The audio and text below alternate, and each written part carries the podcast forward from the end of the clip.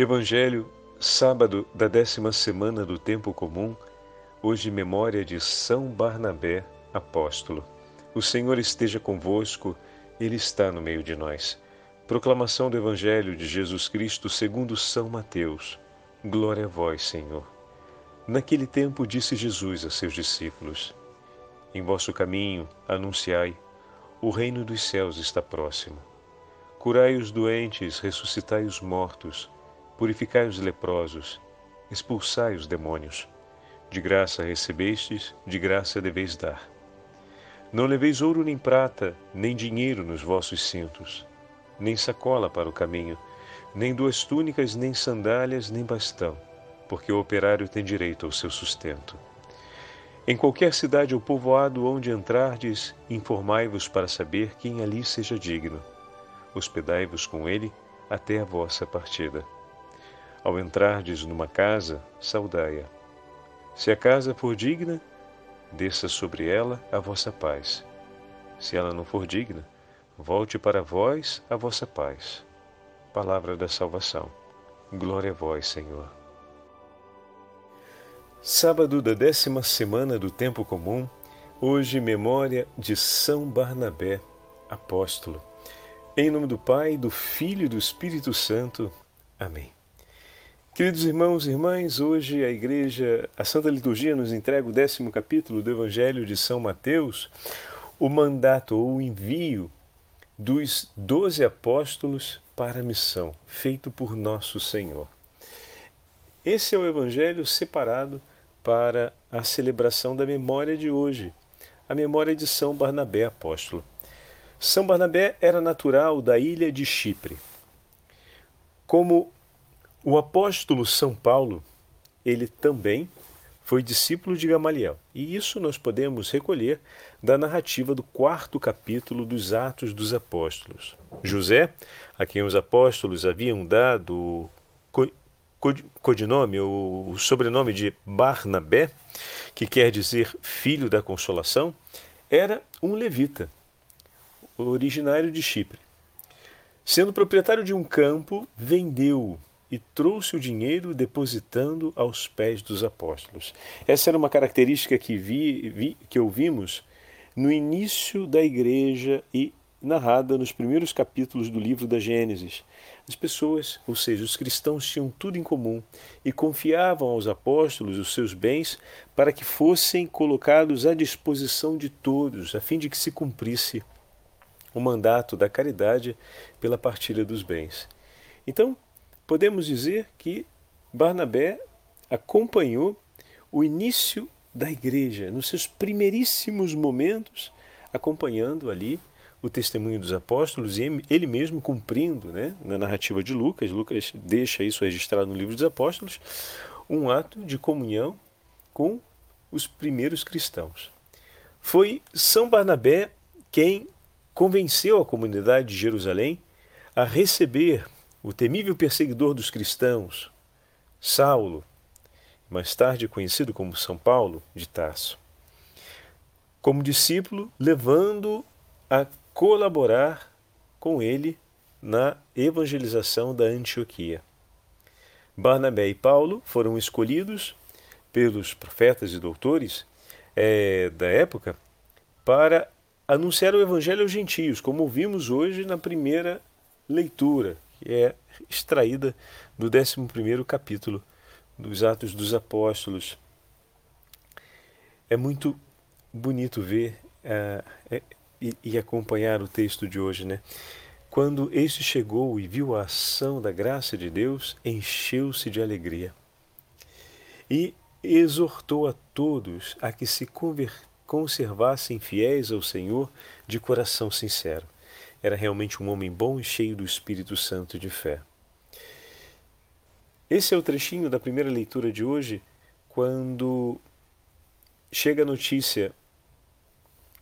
A notícia chegou aos ouvidos da igreja de Jerusalém e mandaram Barnabé até Antioquia, porque o anúncio do nome de Jesus tinha chegado até aquela região. E quando São Barnabé chega até lá e percebe que de fato eles perseveram e abraçaram o nome do Senhor e a fé cristã, ele se enche de alegria e os exorta a permanecer fiéis. Vamos olhar esse testemunho de São Barnabé hoje e considerá-lo na nossa vida. Quando nós vemos que os nossos irmãos e irmãs perseveram na fé, nós nos enchemos de alegria. O quanto nosso coração exulta ao ver que os nossos irmãos e irmãs estão perseverando na fé. Quantas provações passamos durante esse tempo de pandemia, quantas dificuldades as nossas famílias enfrentaram, a nossa comunidade religiosa enfrentou, o nosso presbitério enfrentou.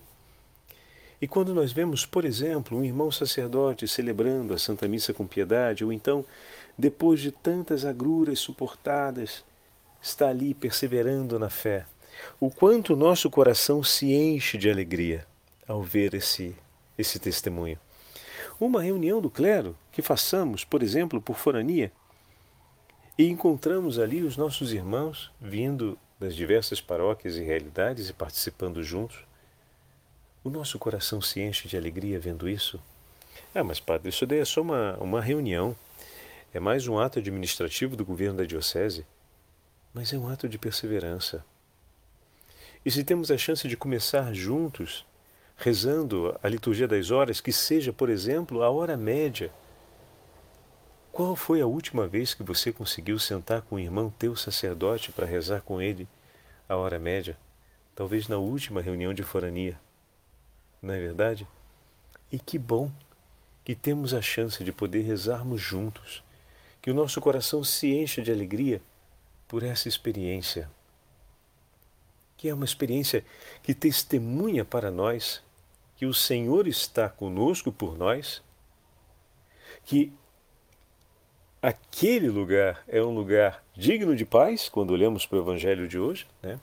Se ali houver a paz, a sua paz permanecerá. Mas, padre, muitas vezes podem ter discussões e, e, e polêmicas durante a reunião. Como podemos dizer que aquele lugar ali de fato é um lugar de paz sendo que essas coisas vêm acontecer. Bom, é verdade.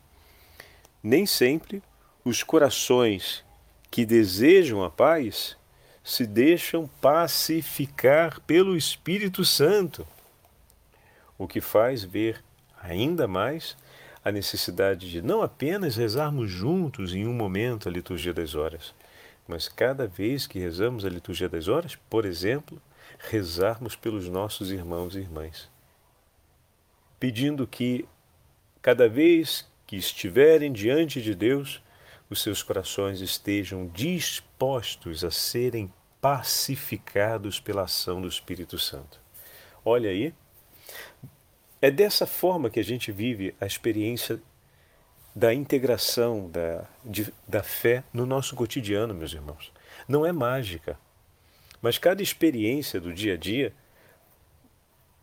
uma vez que estamos perseverando na fé, nos leva a essa compreensão, não se improvisa. A verdade é essa. Muitas vezes acontece sim, depois que terminamos de rezar, não se vê a paz na continuidade da reunião. Por quê? Porque os corações não se deixam pacificar por Deus. E aí o que, a gente faz? Diz, é realmente aqui não tem a paz e basta? Não. Pelo contrário. Isso diz que a gente precisa não apenas de um único momento de oração juntos. A gente precisa de muito mais, mas dificilmente teremos.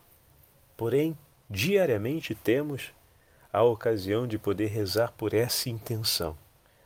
E quantas vezes nós rezamos nessa intenção concretamente? Poucas, né? E a nossa reunião do clero, que mostrou a completa falta de paz durante a, a, a reunião, por que não a tomamos como uma intenção que o Senhor nos entrega e explicitamente, né? Está na cara, olha aí a intenção, é para rezar por essa intenção. Mais evidente do que isso não dá, né?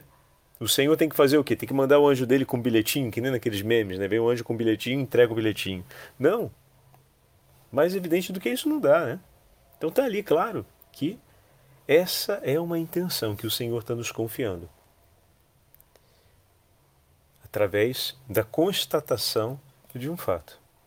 Então, dessa forma a gente caminha também no horizonte da evangelização. Quando o Senhor envia os discípulos, envia-os com um mandato, o que deve ser feito. Né? O Senhor diz: ressuscitai os mortos, purificai os leprosos, expulsai os demônios. Então, curai os doentes, estamos ali diante de todos os sinais messiânicos que vão acompanhar eles. Mas, de certa forma, o Senhor está dizendo também para cumprir tudo aquilo que é necessário segundo a vontade de Deus. Livrar o homem da morte.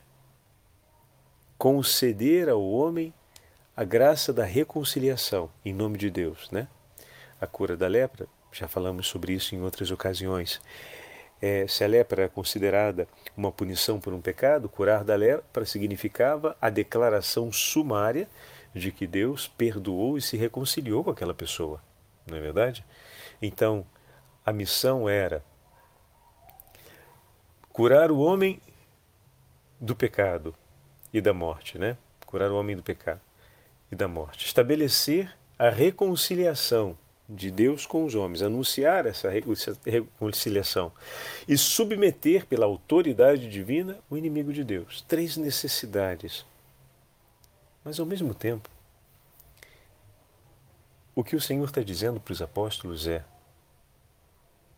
olhai e realizai aquilo que é necessário. Como assim, Padre Fábio?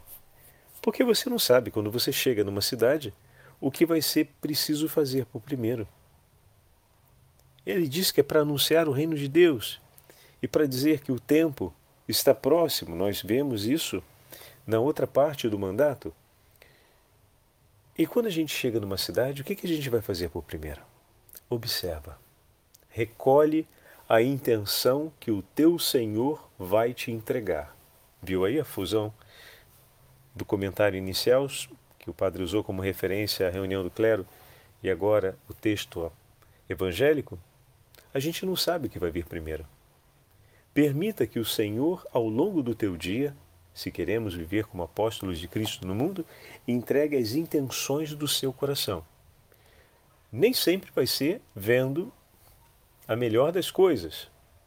Por exemplo, chegando numa cidade, talvez eles possam ser recebidos, digamos assim, como os gazarenos, como aconteceu na terra dos gazarenos, que foi o endemoniado que pulou do meio dos túmulos e veio aos berros dizendo: Jesus, o que você veio aqui para fazer?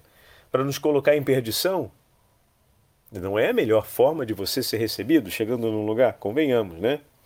Mas o ponto aqui não é ser recebido ou não recebido, mas o que precisava ser feito por primeiro ali, ou seja, o que Deus queria que fosse feito por primeiro quando Jesus desembarcou naquela terra, podemos fazer todas as explicações teológicas do significado daquele exorcismo e da relevância daquele exorcismo naquele momento da missão histórica de Jesus. Porém, concretamente, objetivamente, para a gente colocar pé no chão é, na nossa vida e olhar com clareza, o texto está mostrando efetivamente a primeira intenção que Deus apresentou a nosso Senhor Jesus Cristo quando desembarcou naquela terra dos. É, dos ah, esqueci agora o nome. Gadareno, Jerez... Bom, esqueci agora o nome da, da comunidade. A primeira intenção era essa: é que fosse realizado aquele exorcismo, ou seja, que aquele filho de Deus fosse liberto da escravidão do demônio. Essa foi a primeira intenção. E é apresentado de uma maneira um tanto quanto agitada, poderíamos dizer agressiva, tempestiva. Muito bem, às vezes o Senhor entrega as intenções para a gente assim não é entregue com tanta docilidade. Pode ser que os apóstolos, em algum momento, tenham entrado numa cidade e tenham sido reconhecidos como apóstolos do Senhor e recebido com tanto carinho e amor. Mas talvez em uma outra cidade tenham sido percebidos com a máxima antipatia, ou em outra cidade, quem sabe, tenham encontrado por primeiro uma pessoa enferma que lhes pediu ajuda. E eles impuseram as mãos ou oraram por elas em nome de Jesus e ela ficou curada. Enfim, quem entrega a primeira intenção é o Senhor. Poder dizer para Ele: Senhor, o meu dia está em tuas mãos. Mostra-me, Senhor, as tuas intenções. E não partir com um protocolo pré-definido. Tem que ser assim, tem que ser assim, vai ser isso, vai ser aquilo, vai ser desse jeito, vai ser daquele outro jeito, né? O Senhor vai mostrar, às vezes, por exemplo, a gente, vamos pegar o mesmo exemplo da reunião do clero, né? Eu vou para a reunião do clero e exatamente ali encontro um amigo que não via há muito tempo, da mesma forania. E de repente ele vem com toda a satisfação me cumprimentar, me dar um abraço, falar: rapaz, olha quanto tempo a gente não se vê. Poxa, que bom, fico feliz de te encontrar aqui. E daí você nota que o que teu amigo está bem, está tá demonstrando muita felicidade. E você fala: Poxa, fico muito feliz, estou vendo que você está bem te sinto tão animado, tão, tão vivo no entusiasmo. E aí ele vem para você e fala: É, ô oh, rapaz, eu estava para te contar isso. Lembra aquele problema que eu tive administrativo com aquela situação do funcionário assim, assim, assim, assim? Sim, lembro. Se resolveu, bendito seja Deus. A gente conseguiu resolver tudo direitinho, vimos todas as questões legais, jurídicas, e agora a coisa se resolveu. Olha, o peso que saiu das nossas costas, das costas da comunidade, realmente, bendito seja Deus. Olha aí a intenção que o Senhor está te entregando de realizar um ato de ação de graças, de oferecer a Santa Missa por isso, por essa intenção, de pedir ao Senhor que conserve a alegria do coração do teu irmão. As intenções do Senhor nem sempre são intenções que nos mostram apenas a dificuldade pela qual rezar. Muitas vezes é uma intenção de ação de graças. Talvez eu não tenha intercedido tanto sobre a necessidade desse meu irmão. Talvez eu só tenha tido conhecimento do problema e o considerei naquela estima que tenho por uma amizade que não é nem tão estreita assim. E me preocupei com ele, me preocupei em tentar ajudar, dar, dar alguma orientação.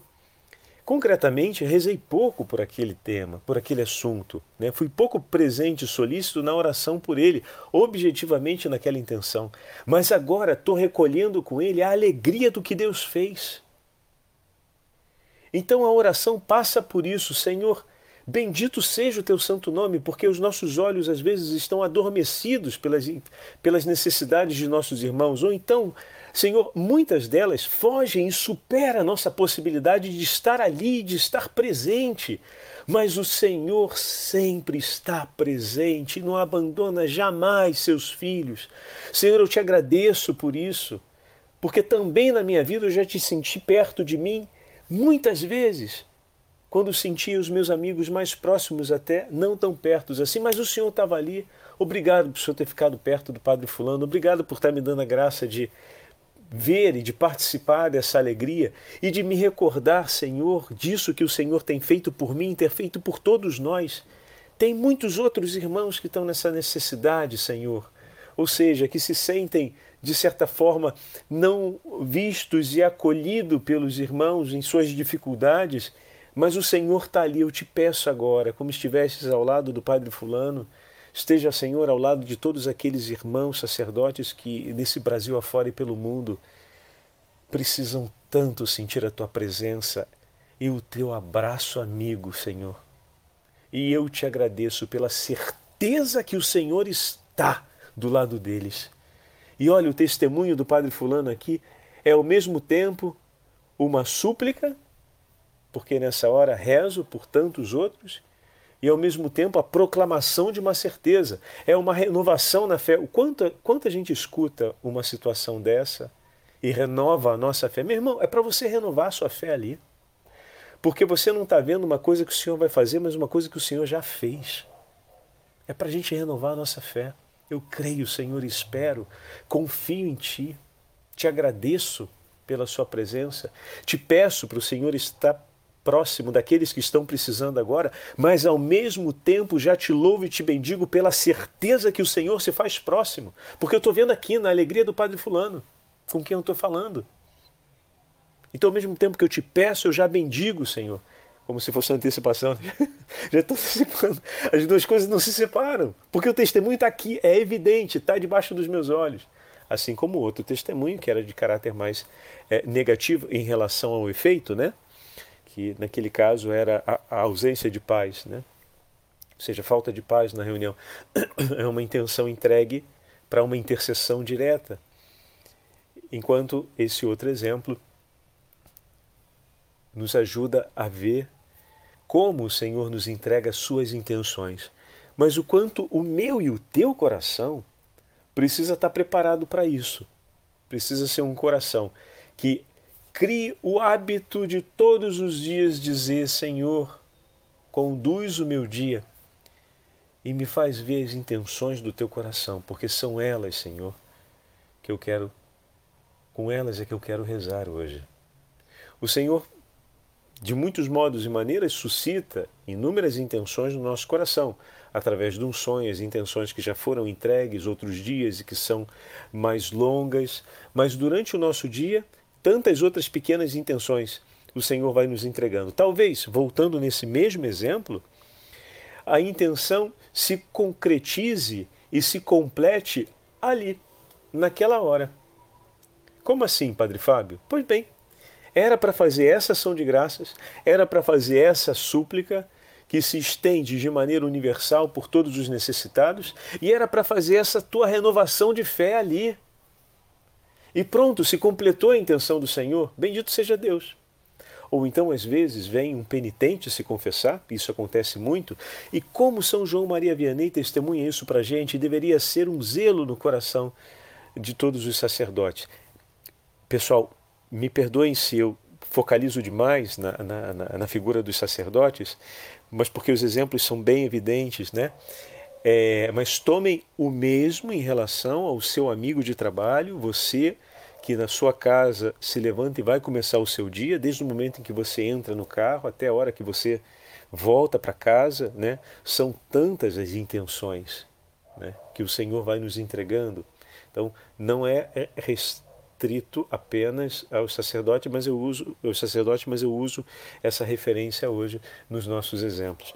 Então, o penitente vem fazer a sua confissão. E muitas vezes, ao ouvir o penitente, nós temos clareza que aquela situação de pecado ou aquela situação que gera é, condições para queda no pecado, da qual o penitente se arrependeu, e confessou com contrição, com a justa contrição, e está recebendo ali o perdão, mas você, como confessor, sabe que aquele homem, que aquela mulher vai ter que ainda enfrentar uma batalha enorme sobre aquela área da vida dele, né? sobre aquele tema.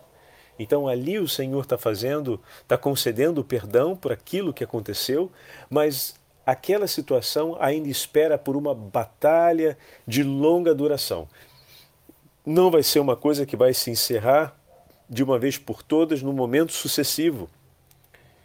E como confessores, a gente precisa ajudar a pessoa a perceber isso e a tomar nas mãos o encorajamento e a consciência que são fundamentais, o encorajamento que vem do Espírito e da presença da igreja, que começa ali por ele na figura do confessor, e, ao mesmo tempo, a consciência, né? botar os pés no chão, sentir o frio na barriga diante do desafio e fazer memória das promessas que o Senhor já declarou em favor da vitória, mas uma vitória que vai ser batalhada para ser consolidada em definitivo. Então vamos lá, arregaçar a manga, preparar para derramar sangue e suor e o Senhor vai conceder a graça, mas não vai ser sem batalha. Mas não vai ser também sem as nossas preces. Não vai ser sem as nossas preces. O Senhor não trouxe aquele penitente só para a gente entregar o sacramento, sacramento e ponto final. Só para a gente realizar a reconciliação e ponto final. E depois a gente vai comer um sanduíche na cantina. Não, não, não, não, absolutamente não. Muitas vezes é necessário que, terminando a, a confissão, o Senhor te espera para você colocar teus joelhos por terra diante dele e falar: Senhor, eu te entrego a vida de todos esses penitentes. Ou então, entre a passagem de um penitente e outro, silenciar o coração por alguns segundos e dizer: Mãe Santíssima, acompanhe esse teu filho. Ele vai ter uma necessidade enorme do teu socorro, Senhora. Rainha dos céus, augusta, soberana, Rainha dos céus, coloca os anjos do Senhor ao redor dele. Protege, Senhora. Ou então de confiar. Quantas vezes, quantas vezes eu faço isso pelos meus penitentes e peço a intercessão de São Miguel Arcanjo, peço à Virgem Maria para tomá-lo nos braços. E muitas vezes é necessário também pararmos por um instante e rezarmos. Depois das confissões ou então na hora da Santa Missa, por um tempo trabalhei no Hospital do Câncer, eu atendi a unidade 4 do INCA para pacientes em cuidados paliativos e por diversas vezes eu vinha andando do hospital até a paróquia, ou então pegava o ônibus e descia alguns pontos antes do ponto que seria o ponto ideal, e ia caminhando silenciosamente, é, rezando por todas aquelas pessoas que eu tinha encontrado, por tudo aquilo que o Senhor tinha falado comigo e voltava sempre no horário, porque é, era a Santa Missa que eu ia dizer, eu voltava sempre em tempo para dizer a Santa Missa no final da tarde, no final da noite, né? Quer dizer, era sete horas. E quantas vezes na hora da Santa Missa, quando eu tomava a patena nas mãos, bendito sejais, Senhor Deus do Universo, pelo pão que recebemos de vossa bondade, fruto da terra e do trabalho humano, que agora vos apresentamos e para nós se vai tornar o pão da vida. Ia pensando nessas palavras e recordando, passando como um filme na minha cabeça cada uma das pessoas que eu tinha encontrado, cada uma das situações que eu tinha visto e eu colocava ali no altar. Como me ensinaram os meus diretores espirituais no seminário a entregar na patena, a colocar na patena a nossa vida, o pão, o vinho e o nosso coração, a nossa vida. E o Senhor tinha me conduzido para recolher tantas intenções e ali naquele momento eu trazia todas aquelas intenções comigo e colocava diante do altar do Senhor. A Assembleia não entendia nada, mas muitas vezes eu fazia esse momento da, visa, da missa com as lágrimas que caíam sobre a toalha do altar.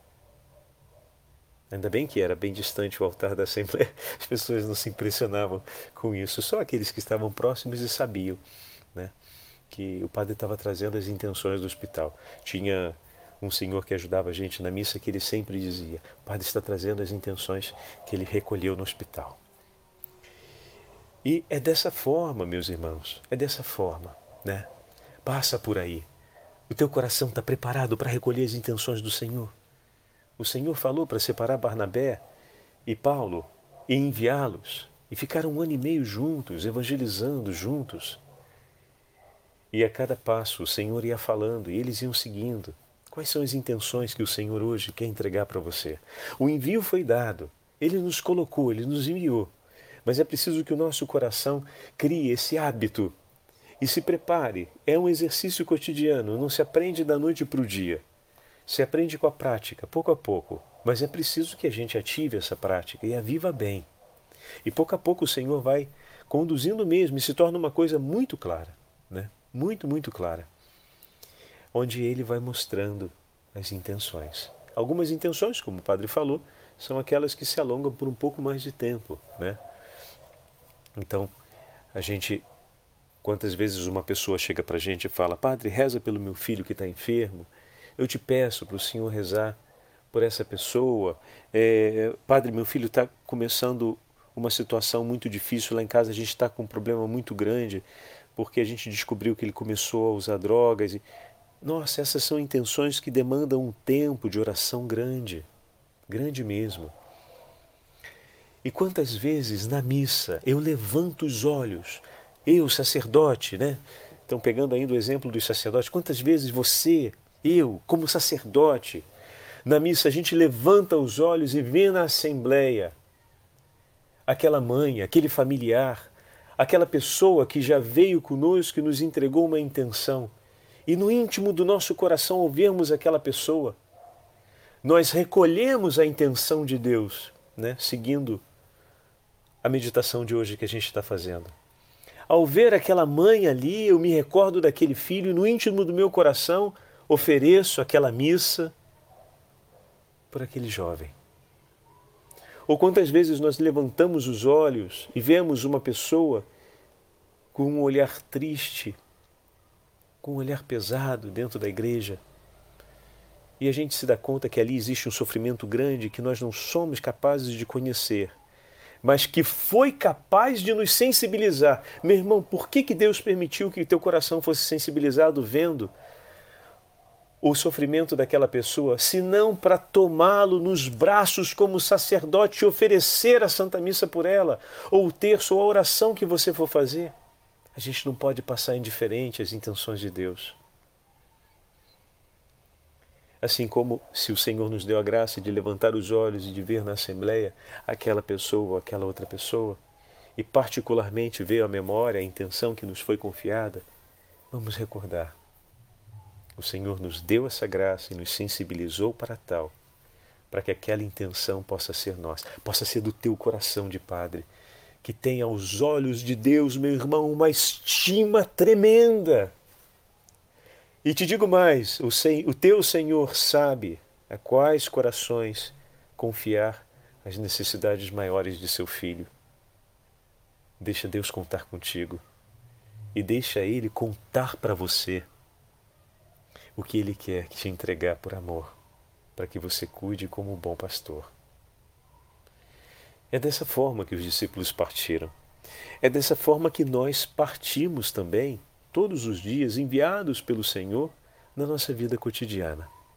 Peçamos a intercessão de São Barnabé no dia de hoje para que nos ajude a vivermos dignamente essa experiência como cristãos, como intercessores, como missionários apostólicos.